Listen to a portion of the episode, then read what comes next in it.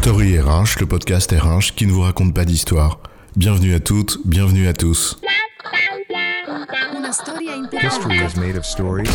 Dans cet épisode, nous allons parler de projets informatiques et révéler justement ce qu'ils révèlent parfois.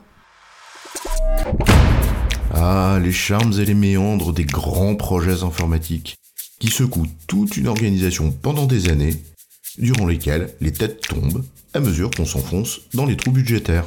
Et qu'on s'enlise dans des délais qui n'en finissent plus de s'étendre. Quand bien même ayons-nous accepté à corps défendant et à répétition des baisses significatives des ambitions de départ C'est à croire qu'à force de vouloir ratisser trop large, eh bien on se prend un râteau, parce que le projet est devenu un râteau à merde. Alors l'informatique et le râteau à merde, c'est quoi l'histoire? Les grands projets informatiques du type ERP par exemple sont toujours porteurs de grandes ambitions et on leur assigne toujours des objectifs élevés. C'est comme ça depuis des années. Des projets au ROI annoncés tellement ambitieux qu'on en fait le roi incontesté des projets. Et avouons qu'un roi incontesté, c'est rare. En somme, et surtout celle qu'on dépense, le projet pharaonique et les travaux d'Hercule mélangés. Oui, une odyssée homérique que certains voient comme un projet purement technique, aussi mécanique que les rouages d'une montre suisse. En oubliant peut-être un peu trop que lorsque ça tourne, ça frotte, et quand ça frotte, ça s'échauffe. Surtout celles et ceux qui y œuvrent. Commençons par une précision. Qui dit grand projet informatique de ce type, dit de fait standardisation des manières de faire, normalisation de processus métiers existants, ou mieux encore, mise en place de processus, là où le flou artistique régnait précédemment. Le plus généralement, cette forme de normalisation du travail prescrit et de ce qui le nourrit, des flux d'informations assortis de décisions par des acteurs avec des droits et des rôles, présente une caractéristique. Elle navigue transversalement entre les silos de l'organisation. Bien sûr, on attend des bénéfices de cette standardisation et prétendue fluidité trouvée grâce à une machine collaborative. C'est précisément cela qu'on espère et qu'on survalorise régulièrement parce qu'on les fonde sur des appréciations qui oublient le plus souvent la réalité de la vie. C'est-à-dire celle des gens qui la font.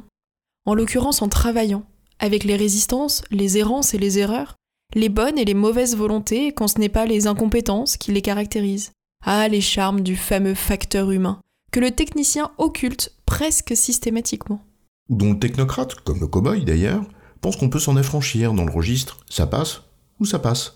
On met en place l'outil et ils n'auront pas le choix, ça s'alignera. Il faut bien être naïf pour croire que la règle s'impose d'elle-même et transforme les comportements. Car entre la norme et la vie, celle du terrain, du réel, eh bien la vie revient toujours dans le nez, d'une manière ou d'une autre. Et quand on impose sans convaincre, le plus généralement au bout du compte, ça contourne. Et hop, la mémoire informationnelle de ta boîte que tu croyais stockée dans ton data lake se retrouve en fait dans les fichiers Excel de Pierre, de Paul et de Jacques. Parce qu'ils se sont démerdés pour que ça marche, mais pour eux, pas nécessairement comme tu l'as pensé, pour eux, à leur place. Bref, l'éternel combat entre la norme et la vie, entre le standard et le terrain, qui demande à ceux qui pensent la norme de ne pas oublier de prendre en compte la vie. Et ça encore, c'est quand le projet tourne, parfois carré, parfois en rond. Dans tous les cas, en mode run, comme ils disent. Mais avant, il a fallu courir pour en arriver là, car c'est un long parcours du combattant qui présente à nos yeux une caractéristique intéressante. Celle du râteau à merde. Et au pluriel, car les merdes, c'est peut-être pas comme les emmerdes, ça ne vole pas en escadrille comme disait Chirac, mais ça se ramasse à l'appel. Alors là, tu m'as perdu. Tu disais râteau, pas appel? Bah oui, pour pouvoir les ramasser à l'appel, il a bien fallu les ratisser, donc avec un râteau, pour les remonter, et en faire un joli petit tas, le plus souvent indémerdable.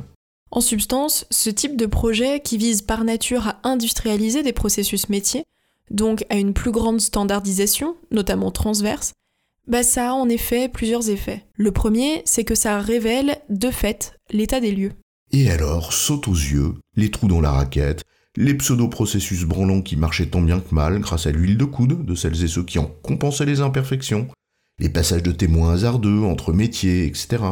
Avec leur lot de multiples saisies, de doublons et d'erreurs en tout genre, d'absence de centralisation de l'information, de flou généralisé dans qui assure la mise à jour des référentiels quand il y en a, ou la multiplication des mêmes référentiels qui conduit à ce qu'aucun d'entre eux ne soit plus référence de rien. Bref, ça remonte donc les merdes qui justifient donc pleinement la raison pour laquelle tu industrialises, donc c'est QFD. La mise en œuvre du projet révèle aux yeux de toutes et tous les insuffisances qui ont motivé l'existence même du projet. En d'autres termes, pour nettoyer la merde, eh ben faut la ramasser. Seulement voilà, ça ne remonte pas que ces merdes d'ordre technique, c'est-à-dire de ce qui relève finalement de trous dans la raquette. Ça remonte aussi la réalité des autres insuffisances internes. À savoir, celle des compétences et incompétences internes, des bonnes et des mauvaises volontés, de la culture réelle qu'on suppute mais qu'on occulte derrière de grands mantras, celle des territoires bien gardés avec leurs barbelés et des guerres picrocolines qui en résultent, à commencer par celle des chefs à plumes. L'information, c'est du pouvoir, disait-on. Fut un temps où celles et ceux qui étaient mus par leur seul intérêt plutôt que par la réussite de l'entreprise distillaient l'information à qui de droit, au compte-goutte. L'informatique devenant transverse, les guerres se sont déplacées.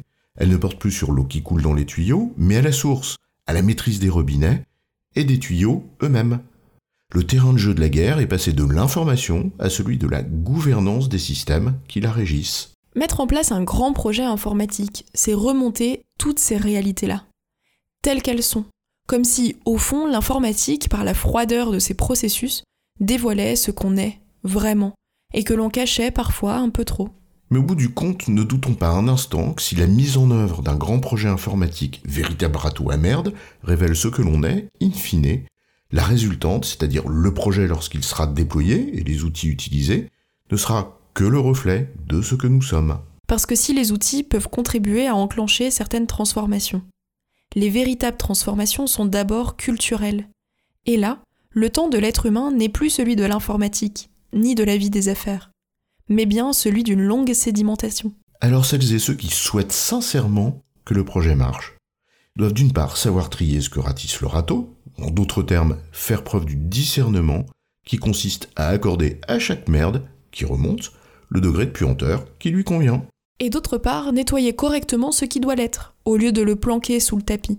Car aucun tapis n'a jamais préservé des odeurs, de ce qu'il dissimule, et qu'il y aura bien toujours quelqu'un un jour pour le soulever.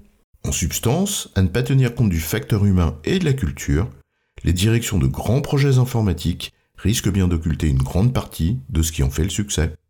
En résumé, la mise en œuvre des grands projets informatiques révèle la réalité des situations professionnelles, mais aussi celle des compétences et de la culture interne, parce que la normalisation qu'ils imposent bouscule et met à jour ce qui est immanent. J'ai bon, chef Oui, tu as bon, mais on va pas en faire toute une histoire. Story RH, le podcast RH qui ne vous raconte pas d'histoire. Retrouvez tous les épisodes sur storyrh.fr.